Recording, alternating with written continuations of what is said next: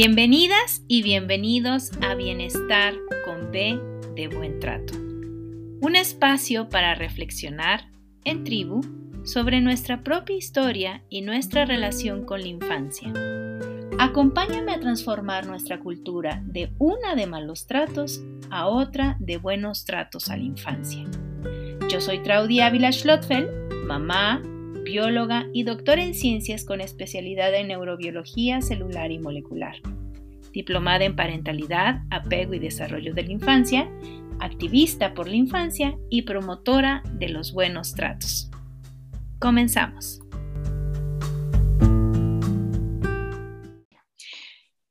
Ay, hoy es un día muy especial. Buena tarde de viernes. Bienvenidas y bienvenidos a Bienestar con B de buen trato.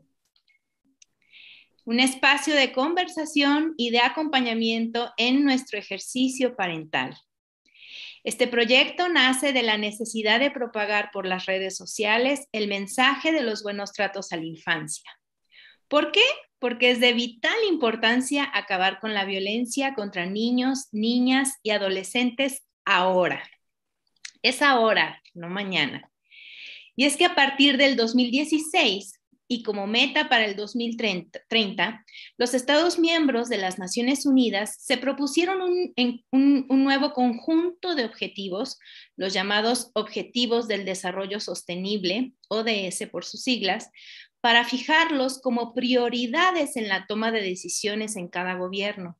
Y una de las metas de estos objetivos de desarrollo es poner fin al maltrato, la explotación, la trata y todas las formas de violencia y tortura contra los niños, niñas y adolescentes. Esto lo encontramos en la meta 16.2. Eh,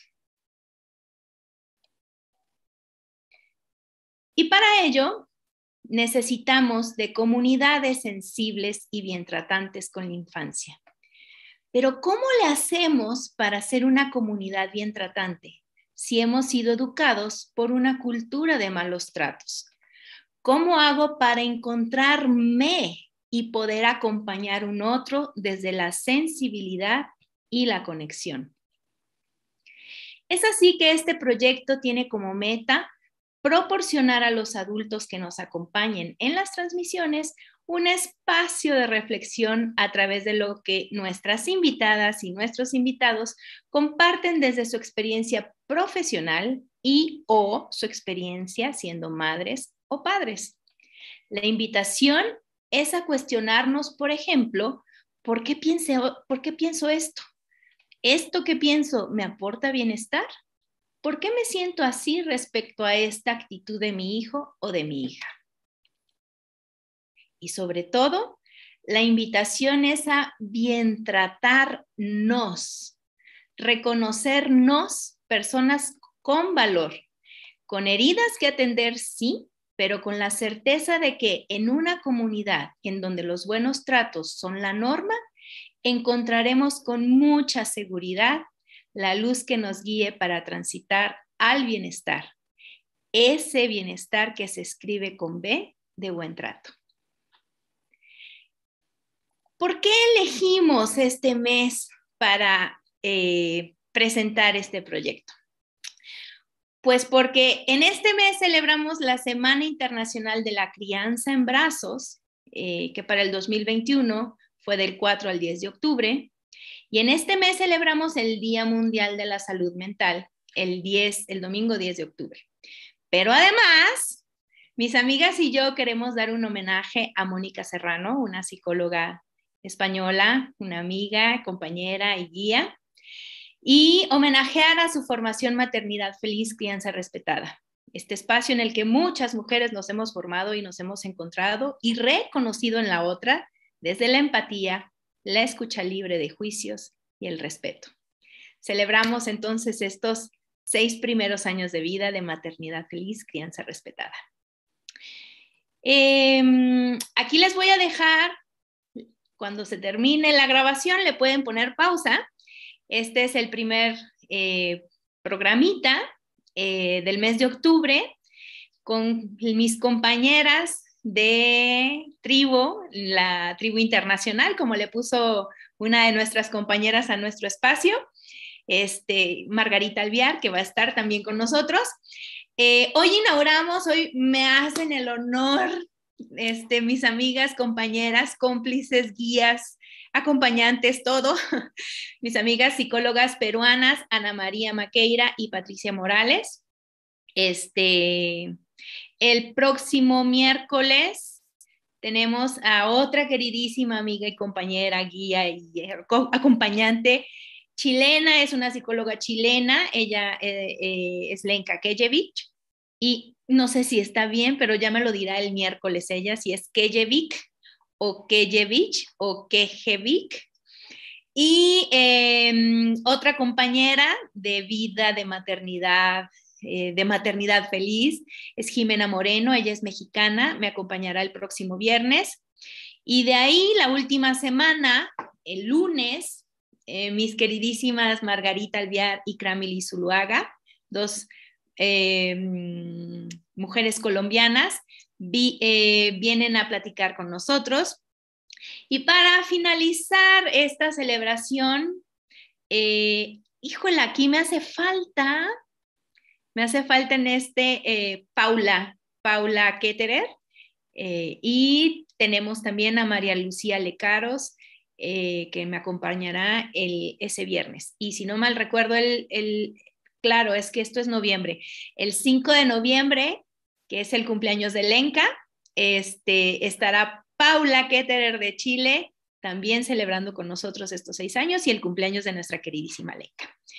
Así que bueno, este es el, calendario. Se han sumado ya otras personas, eh, lo cual agradezco muchísimo. Y pues bueno, hoy haremos la inauguración formal del espacio Bienestar con B de Buen Trato eh, con Ana María y Patricia eh, a través de esta transmisión de YouTube.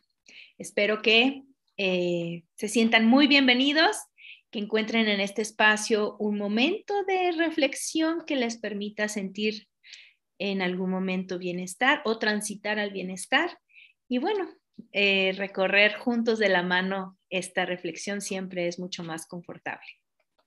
Así que bienvenidos. Ok. Ahora quiero pedirles a mis amigas que me hagan el enorme favor de presentarse ellas mismas. Y después de esa presentación, antes de entrar a la entrevista, les voy a pedir que cortemos el listón. ¿Les parece? Claro que sí. Sale. ¿Quién quiere empezar a presentarse? A ver, voy yo. bueno, Bienvenidos a este espacio. Gracias, Trau. Gracias, Paticita, por siempre estar junto a mí también en estos, en estos momentos. ¿sí? Compartir con, con ustedes eh, no solamente es para, para ofrecerles algo, algo, que les pueda producir bienestar, sino también porque contribuye, como dijo Trau, a todo un, una fuerza ¿no? que buscamos que se impregne en comunidades bien tratantes, padres reflexivos, conscientes ¿no? de, que la crianza es más que solo dar pautas, ¿sí? hay mucho más que eso. Bueno, mi nombre es Ana María Maqueira, eh, soy mamá de Bruno, Paz y Sol. Bruno tendría 15 años, probablemente ya cumpliría 16. Paz tiene 13 y Sol tiene 10, ¿sí? Y bueno, creo que ellos son básicamente el motivo por el cual yo sigo buscando ¿no? Eh, una mejor forma de ser mamá y de ser mujer y de ser un mejor ser humano también, porque creo que eh, cuando te conviertes en mamá, mm, tu sentido de responsabilidad de, tanto del, cuidado del otro como del propio se pone un poquito más grande, ¿no? es como imperante el tema de que no tienes escapatoria porque hay una responsabilidad muy grande, ¿no? En la vida de otros y en la propia. Eh, soy psicóloga y además atiendo a adolescentes, a papás también, acompaño, bueno, también adultos y parejas, pero principalmente adolescentes y padres, ¿no? Y esa es ahorita lo que me estoy dedicando por el momento. Eso es un poco de mí. Gracias, Traudy. Gracias a ti, Anita. Las das consultas también en línea, ¿verdad? Sí, en este momento solo atiendo de manera virtual. Perfecto. Muchísimas gracias por aceptar esta invitación. Además, ser mi cómplice junto con Patti para organizar todo esto. Gracias. Hola, Trau. Hola, Anita. Gracias, Trau, por estar siempre creando estos espacios de toma de conciencia respecto al bienestar y buenos tratos. Yo creo que cuanto más difusión haya, cuanto más eh, se hable, cuanto más se muestre, cuanto más se tome conciencia, es realmente que se puede hacer un cambio. Que empieza por nosotras, ¿no? Empieza por nosotras. Nosotras somos, como tú dices, la tribu internacional, que somos las primeras que estuvimos en la formación con Mónica Serrano, que ha creado este inicio en el camino para muchas de nosotras, ¿no? En el, en el tomar conciencia con respecto a cómo vamos llevando este camino de la maternidad. No solamente en cómo queremos criar, cómo lo estamos haciendo, sino cómo yo me voy sintiendo como madre, como ser humano en este camino, ¿no? Es un camino profundo. Yo soy eh, Patricia Morales, soy mamá de dos, dos hijos, tuve cuatro embarazos, justo hoy pensaba, leía una amiga sobre, creo que hoy es justamente el día de recordar y hablar de los hijos que no llegaron a nacer, ¿no? En el caso mío tuve dos que no llegaron a nacer, pero que mi proceso con respecto a eso fue como muy, lo llevé muy, como muy en silencio. Entonces, diría que soy, tuve, em, estuve embarazada cuatro veces, pero tengo dos hijos. Uno de 19, que es después de mi primer embarazo, y mi pequeña de 8, que es después de mi tercer embarazo. Entonces, yo siempre digo que ellos son dos milagros, que por alguna razón llegaron con vida, a acompañarme en este camino son mis maestros. Yo creo que la maternidad nos va llevando a mirarnos, ¿no? A, mirarnos, querramos o no. Entonces, em, ellos me han llevado en diferentes momentos, porque tienen bastante diferencia de edad, a una mirada un poco más profunda. Soy psicóloga también, soy terapeuta energética y acompaño a adultos, acompaño a adolescentes y acompaño a padres en, en, en, cuanto a crianza, con pautas de crianza, un poco como em, encontrar un poco de respuestas, ¿no? Eh, para que este camino sea un poco más, más amable. De la misma manera como yo las voy encontrando también, porque trabajo, la verdad, que no termina nunca. Gracias, Sara, por el espacio. Gracias, Anita, por estar juntas también aquí. De hecho, ella fue la que me llevó a la, a la tribu de maternidad feliz. Así que gracias por crear esos espacios, por estar juntas. Gracias a ti, Patti. Eh, gracias por compartirte con nosotros. Y, y, gracias, Anita, por haber arrastrado a Patti. Si no, no lo hubiéramos conocido. Bueno, pues hagamos la, inauguración, cortemos nuestro listón. ¡La! Este listón. Listo. Vamos a hacer nuestro, nuestra sesión de inauguración, siendo las 5.16 de la tarde, hora Ciudad de México, hora Perú. Damos por inaugurado este espacio de reflexión para educadores.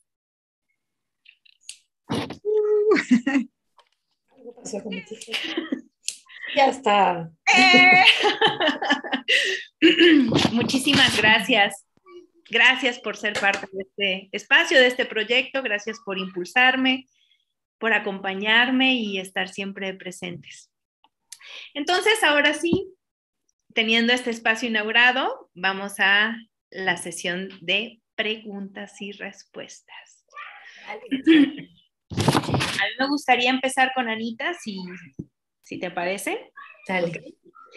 Y aprovechando que eres mamá, aprovechando que eres psicóloga y que acompañas infancias, quisiera preguntarte, ¿cómo describirías tú tu relación contigo? Wow, qué tremenda pregunta, ¿no? Pero justifica para el espacio que queremos crear también. Em, a mí me gusta hablar más de vínculo que de relación. La palabra vínculo me suena más amplia, ¿sí? Creo que el vínculo conmigo eh, nunca va a acabar. Definitivamente la relación o el vínculo que vaya teniendo conmigo no termina.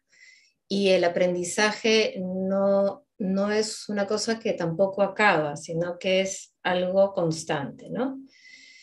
Em, para hablar dentro del contexto de lo que quieres traer, creo que es importante decir también que toda relación sana o todo vínculo sano requiere de interés, requiere de atención, requiere de cuidados especiales, de respeto, requiere de empatía, o sea, hay una serie de ingredientes que yo le colocaría al vínculo o a la relación sana. Y si quiero poner todo eso conmigo, yo diría que estoy en aprendizaje, ¿sí? He aprendido a, respetar eh, el ritmo que tengo, he aprendido a, cuidar algunas cosas de mí, otras creo que todavía requiero un trabajo un poquito más empeñoso. Eh, algunas condiciones físicas, por ejemplo, mías, me han llevado a, tener cuidado especial con la comida, o sea, siendo, teniendo hipotiroidismo o habiendo pasado por una prediabetes, ¿no? Este, hay cosas que no como y sé que no las como porque me hacen daño, ¿no? Entonces ahí tengo cosas bastante claras en relación a ese tipo de cuidado. Creo que en el cuidado de el descanso no soy muy buena conmigo. Y ahí me salta el tema, ¿no? De, de que hay una parte mía muy exigente conmigo. Y cuando me exijo, me autoexijo, me estoy transgrediendo, ¿no? Eh, creo que eso también pasa en mis vínculos con los demás. Si yo me transgredo, si me descuido, eh, si no me escucho, si no me atiendo de manera compasiva y respetuosa, ¿no? admitiendo mis propios errores, me voy a dar con palo. Y me he visto dándome con palo muchas veces, ¿no? A veces es, es Rafa, mi esposo, quien me, que me hace parar la mano un poco con eso, ¿no? Eh, y en mi relación con mis hijas, regularmente me suele pasar. Eh, dado que somos más conscientes ¿no? de lo que implica un buen trato, lo que implica eh, la violencia, ¿no? el contexto violento que vivimos y queremos evitarlo. Creo que las fallas o los errores que a veces puedo cometer ¿no? en mi rol de mamá, en, acompañarlas a ellas, me llevan a látigos ¿no? conmigo misma. Luego me doy como más permiso para, para perdonarme, para reflexionar y, decirme, bueno, estoy en el camino, o sea, si no, no fuera consciente de esto, creo que ahí estaría la cosa un poco más grave, ¿no? Pero busco ser consciente, busco estar atenta. Mi cuerpo me va dando señales, ¿no? La, la rabia, la frustración, o sea, aparecen con señales muy claras en, en mi cuerpo. Y, y, esta relación, ¿no? Que vamos construyendo, creo que tiene que ver con eso, ¿no? De que estemos atentos a, a lo que nos sucede internamente. Porque nadie mejor que nosotros va a conocernos y, y nadie mejor que nosotros sabe lo que necesitamos. Entonces se la escucha a, eso que nos está pasando, a eso que sentimos, que nos da la señal de, la, de lo que necesitamos en ese momento para regularnos, ¿no? para, para regresar al equilibrio otra vez, eh, es responsabilidad nuestra. Nadie más lo va a hacer. Podemos buscar acompañamiento, podemos buscar eh, una terapia, ¿no? Una terapia, un terapeuta, un coach, etcétera, pero creo que incluso en esos espacios podríamos eh, no ser auténticos, ¿no? Con nosotros no nos podemos escapar, o sea, no hay, no hay, nadie mejor que nosotros que, que nos pueda mirar eh, con honestidad. Creo que es una de las palabras que, que es importante colocar en la relación con nosotras, ¿no? Lo honestos que podemos ser con nosotros mismos, lo, lo auténticos que podemos ser con nosotros mismos, lo humildes que podríamos ser también con nosotros mismos para seguir ese trabajo de mejorar la relación con nosotros que como, como pienso y, y lo dije al comienzo, no termina nunca, ¿no?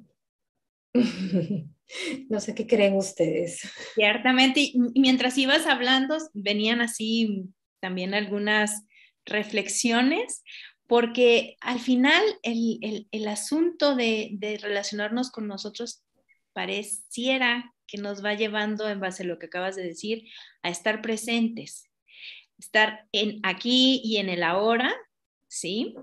Y, y, en, y, a, y a través o a partir de esa presencia, mirarnos con honestidad, pero también con mucha sensibilidad, ¿no? Porque tú hablabas acerca de, este, cuando me equivoco, latigarme, ¿no? Este, y me llama, quiero tomar este puntito que, que dijiste, eh, que Rafa, tu marido, tu esposo, es quien te dice, oye, estás perdiendo té, ¿no? Para la mano, ¿no? Sí. Entonces me parece súper importante eso que dices, porque nos lleva a recordar que eh, la crianza, ¿no? Es, es, una responsabilidad que compartida es mucho mejor, ¿no? Que, y eso nos llevaría a reflexionar sobre las desigualdades o las inequidades, pero dejamos aquí el, el tema para darle la palabra a Patti, pero rescato esto, tener respeto de nuestros ritmos, ¿no? en, nuestra relación con una misma o con uno mismo, respetar, eh, reconocer lo que necesitamos a través de esta mirada con honestidad y sensibilidad, estando aquí y ahora conmigo, ¿no? Tener... Le agregaría una más, aceptar, ¿no? Porque cuando no aceptamos, sufrimos. Sí, claro. Eh, recordar que no somos perfectos, somos seres humanos y que nos vamos a equivocar muchas veces, pero como tú dijiste, ser conscientes de que queremos un camino de bienestar, forjar el bienestar de nuestros hijos. Este, esa es nuestra bandera y también ser benévolos con nosotros. Nos vamos a equivocar, ¿sí? Pero em, pues darnos de vez en cuando en lugar de un latigazo o un apapacho, decir, bueno, para la próxima te va a salir mejor, ¿no? Sí. Ahora, este, no sé qué opine Patti.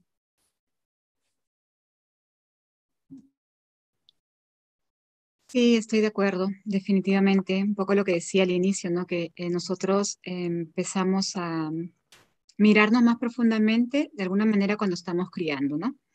No es la única manera, pero en realidad no hay manera de dejar de mirarnos cuando estamos criando y de mirarnos más profundamente, ¿no? De mirar aspectos que pensamos que de repente no, no iban a, mostrarse, no iban a salir, mirar patrones que vamos repitiendo y se van mostrando. Entonces no hay manera de, no mirar, ¿no? Que a veces saltan cosas que de repente quisiéramos que no estuvieran. Venimos de una, educación bastante tradicional, dura, una educación de poco respeto, de poca escucha, ¿no? Entonces, en el camino hemos aprendido a no escucharnos, por eso es el, a partir de escucharnos que vamos mirando y aprendiendo, ¿no? Es algo que necesitamos. Yo digo que venimos a desaprender muchas veces, ¿no? A lo largo de la vida. O sea, yo no sé hasta qué punto aprendimos, pero luego nos toca desaprender, ¿no? Todo eso que nos, nos, nos estuvimos diciendo, todo eso que creímos de nosotros, todo eso que mirar lo que no mirábamos, aprender a conocernos. Y sí, la maternidad es un camino que es importante. Para saber qué le pasa a mi hijo, primero necesito mirar, o cómo acompañarlo, primero necesito mirar cómo me estoy acompañando yo, o qué me está pasando a mí, qué me pasa cuando mi hijo hace tal o cual cosa. Y es que a mí me parece, a lo mejor, habrá gente que cree que es como muy romántico esto, esta frase de la maternidad es una oportunidad eh, de, de, alcanzar el bienestar, porque es justo eso, a mí me parece que es justo esa oportunidad de mirarme a mí de una manera distinta, de reconciliarme con mi historia, de resignificar mi historia para poder a partir de ahí, yo de entrada, disfrutar mi vida y que los que me rodean, sean tus hijos, o, tu pareja o tus amigos disfruten de igual manera ese bienestar que se irradia, ¿no? Entonces, y bueno, esto tiene que ver, lo que acabas de decir mucho, con, la pregunta que quisiera hacerte. Y ya le adelantaste un poquito la respuesta, pero a ver qué más sale de, tu inspiración y de toda tu experiencia. ¿Qué es lo que crees que ha resultado más complicado de conciliar de tu relación contigo y tu ejercicio de crianza? Lo más complicado ha sido justamente eso, ¿no? Reconciliarme con mi historia. Porque mm, el querer darme cuenta que no necesariamente puedo eh, eh, pretender criar y diciendo yo no quiero ser o yo no quiero hacer lo que de repente hicieron conmigo, ¿no? Em, si bien mis padres han sido unas personas que han dado lo mejor que han podido, que es lo que hacemos los padres, lo mejor que han tenido, han, estado, han sido padres pendientes, han estado, han estado ahí, no son padres que me han abandonado, han estado ahí. Pero sí siento que em, también han habido muchas, muchas heridas, ¿no? Muchas cosas que han sido duras o mucha sensación de, de, falta de conexión o falta de acompañamiento emocional. entonces, o dureza, o exigencias, qué sé yo, ¿no? Un poco trayendo la historia que ellos, que ellos tenían, cómo fue su historia, es lo que hacían con nosotros.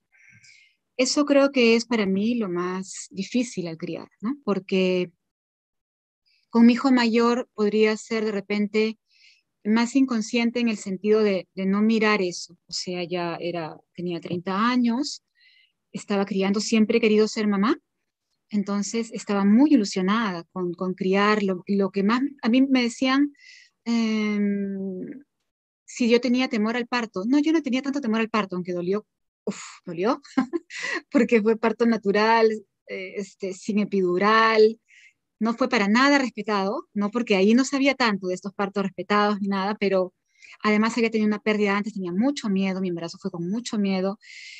Entonces yo quería que él naciera bien, no importa si fuera hombre o mujer, solo bien. Y a mí me decían miedo al parto, a pesar de todo, después de que me pasé muchos meses del embarazo con temores respecto a si él estaría sano, si lograría nacer, ¿no? Em, yo no decía miedo al parto, o sea, después del miedo de que mi hijo estuviera sano, era miedo a criar, miedo a cómo iba a ser eso, ¿no? Eso era lo que me decía, ¿cómo voy a ser capaz de acompañar y cuidar esta vida? Y siendo un poco, pero no tan consciente, porque diría que ahora soy un poco más consciente de, mis hechos, ¿no? De, de, las cosas que yo vengo a sanar a esta vida, de las cosas que necesito trabajar, con las que necesito reconciliarme. Entonces, creo que ese es uno de los, de los retos principales, ¿no? Eh, de lo más complicado en, en cuanto a mi relación conmigo y la crianza. Em, cómo ir aprendiendo de mí misma, cómo ir soltando, mirando qué es lo que hago. Con, con, el primer hijo es con quien una más se equivoca, ¿no? Con quien uno más se equivoca, pienso yo, ¿no? Con quien estamos experimentando. Entonces, cómo aprender en el camino, las primeras experiencias. Y ya más grande, 10, 11 años después, he tenido a mi hija. Y alguien diría, ah, con 10 años más, más experiencia, no, no, ya se la sabe, va a ser fácil, no, no es así, es un grave error, porque siguen saliendo más cosas de ese baúl, de esa historia nuestra, siguen habiendo más cosas por mirar y por aprender.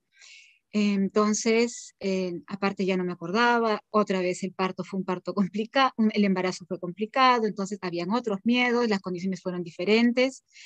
Yo crío sola a mis hijos porque estoy separada del papá de mi hijo mayor y, con el papá de mi hija no estoy.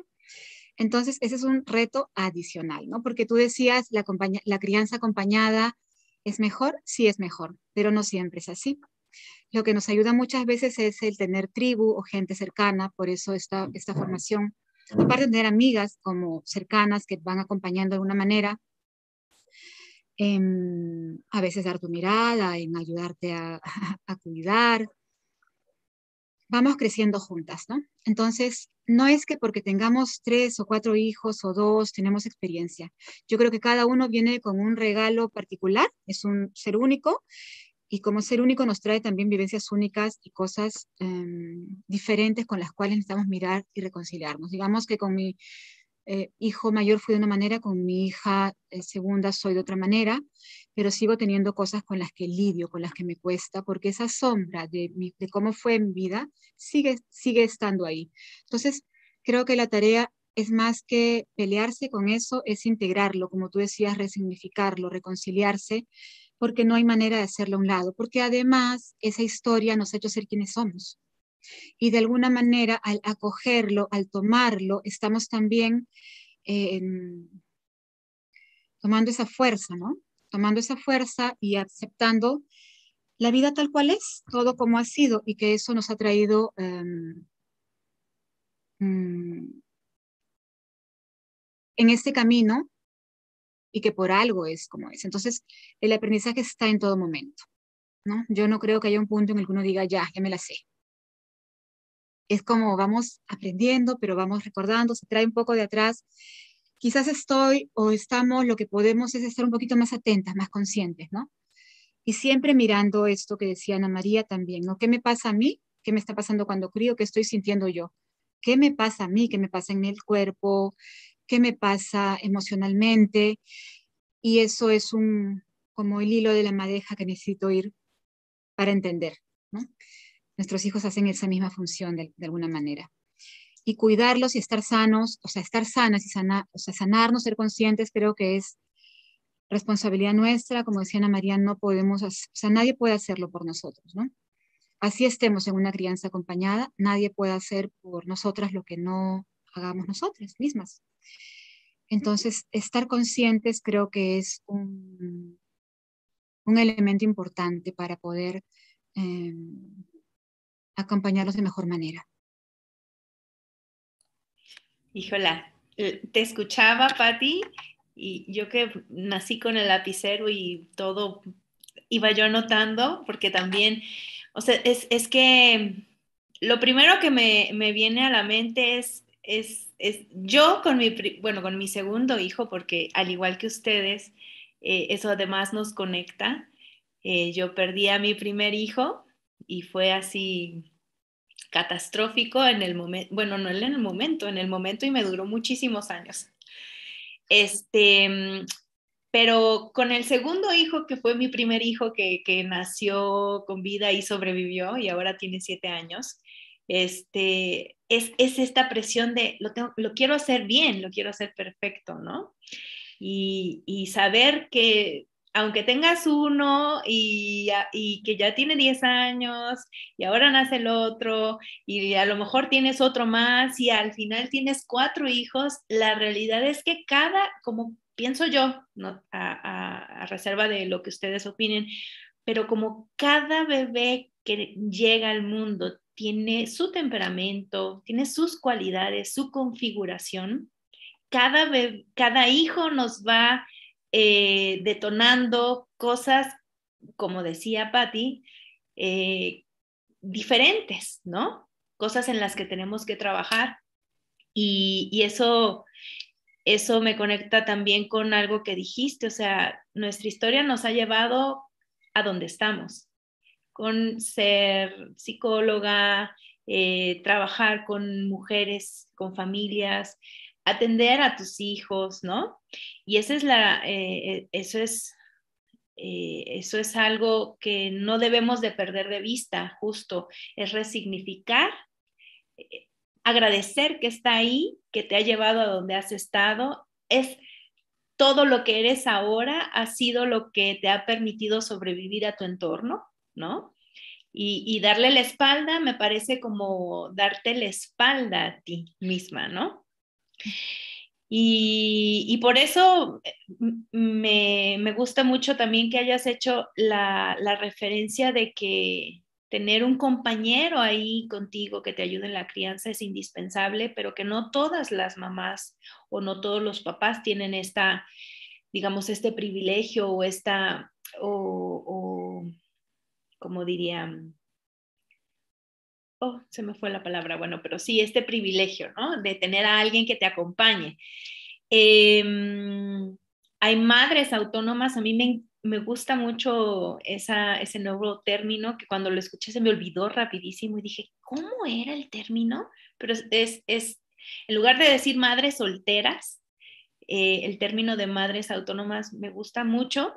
Y, y, bueno, pienso yo que el asunto no es que estas mamás la hagan de papás, ¿no? El asunto es que el trabajo de crianza es un poco más cuesta arriba y aquí viene el tema de la teoría ecológica del desarrollo humano de Uri Bronfenbrenner, en donde la persona no, eh, un individuo no está aislado, se, se, relaciona de manera indirecta o indirecta con todo su entorno, con todo el contexto cultural, social, legislativo, etcétera. Y en ese sentido, creo que hace falta mucho por hacer para que aún sean mamás autónomas o papás autónomos o sean parejas de eh, parejas que asuman el ejercicio de corresponsabilidad, aún nos sentimos solos porque criar a un hijo no es tarea sencilla, nos enfrenta justamente a nuestra propia historia y a estas oportunidades que duelen para resignificar lo que hemos vivido a lo largo de nuestra vida, ¿no? Entonces, pues me gusta muchísimo las cosas que nos han compartido. Y bueno, nunca me imaginé que lleváramos ya 40 minutos Y, y, la idea era que fuera máximo de 30, pero les robé como 8 minutos en lo que presentaba la pantalla y hacíamos la inauguración, así que creo que terminamos más o menos en tiempo. Y bueno, alguna reflexión final, algo que quieran decir, algo que quieran compartirnos, aunque yo siento que han dejado aquí su, sabiduría y, sus, y sus corazones. De repente, mm, a toda esta comunidad que, te sigue, Traudy, eh, que no perdamos la esperanza y la ilusión, ¿no? Esto no es un ideal inalcanzable y que empieza primero por nosotros eh, y que se puede ir traduciendo y replicando en muchos espacios más, ¿no? que, que seamos pacientes pero que no perdamos la fuerza. Creo que va por ahí, ¿no? La motivación. Eh, sí, pues yo tiendo a ser muy idealista, ¿no? Y por eso cuando me caigo, caigo y duele, pero creo que hay muchas más personas. Ahora encuentro mucho más gente pensando en, en, hacer un trabajo personal, en ser más conscientes. O sea, la búsqueda está ahí y hay muchos más espacios para hablar de estos temas y para sentir que, que tienes a alguien a la par, ¿no? que, te está, que te está acompañando también sin ser especialistas. O sea, estamos abocados a, a, criar a nuestros hijos, a, a cuidarlos y eso implica un tremendo trabajo personal, o sea, como lo decían ustedes, ¿no? La llegada de un hijo no significa que sea el único motivo o la única razón por la cual tú quieres ser mejor, pero creo que estás casi en la obligación de hacer un trabajo personal por el bienestar de tus hijos. Eso, nada más. Yo lo que diría es que, em, que, el, enfoque eh, eh, y la base y lo que envuelve todo es el amor, ¿no? Es el amor con el que me puedo mirar, es el amor que me puedo dar, el amor que quizás quise tener y no sentí, me lo puedo dar yo. Y cómo desde el amor yo quiero eh, acompañar, desde em, sentir que em, el amor puede transformar, ¿no? Entonces, sí suena romántico, pero sí creo que la necesidad de amor es lo que todos buscamos, ¿no? Si yo la busco, también la puedo dar y que de esa manera puedo mirarme con amor y compasión en el camino de la crianza y probablemente eh, enfocada desde ahí pueda dar lo mejor de mí. Yo creo que dejaríamos así en el aire para que se lleven a, la casa, este, lo consulten con su almohada, con su pareja, con su mejor amiga. Eh, algunas palabritas. Eh, presencia, compasión, honestidad, eh, reconciliación, reconocimiento, acompañamiento y mm, creo que esas son suficientes palabras para, para llevarse a casa y reflexionar en lo que nos volvemos a ver. Muchísimas gracias por, por el tiempo, por, por, el espacio en sus agendas que es, este, es muy limitado. Este, gracias a sus hijos por, por, por permitirnos tener esta charla. También agradezco públicamente a mi cría este, y a sus compañeritos vecinos que también luego vienen aquí y hacen una bomba. Gracias a ellos. Un reconocimiento a nuestros hijos e hijas. Total, gracias hijos. bueno, pues gracias por acompañarnos y nos vemos en la próxima emisión que en este momento creo que es el lunes, no, es el lunes que viene. Muchísimas gracias por acompañarnos y ahora voy a averiguar cómo es que voy a detener la.